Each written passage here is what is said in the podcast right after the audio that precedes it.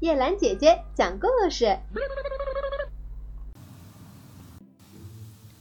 猪的标准。一次，一头猪钻进一座富丽堂皇的大宅院中，随心所欲地在马厩和厨房周围游逛一圈儿，在污泥中打滚，在脏水中洗澡。后来游罢回家，一副不以为然的样子。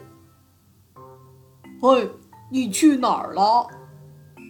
同伴问他。我去财主家转了一圈儿。人家说，有钱人家的住宅里尽是金银珠宝，东西也一件比一件精美。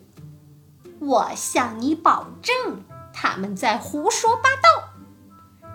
这头猪哼哼唧唧地说道：“我根本没看见什么珠宝，尽是泥污和垃圾。你也可以想象到，我不会吝惜我的鼻子，因为我把那整个后院的泥土都翻遍了。”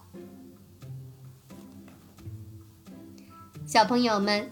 请注意，每个人都会在自己的兴趣上建立自己的评判标准，但千万不要像这只猪一样，只看到其中一面就乱下结论。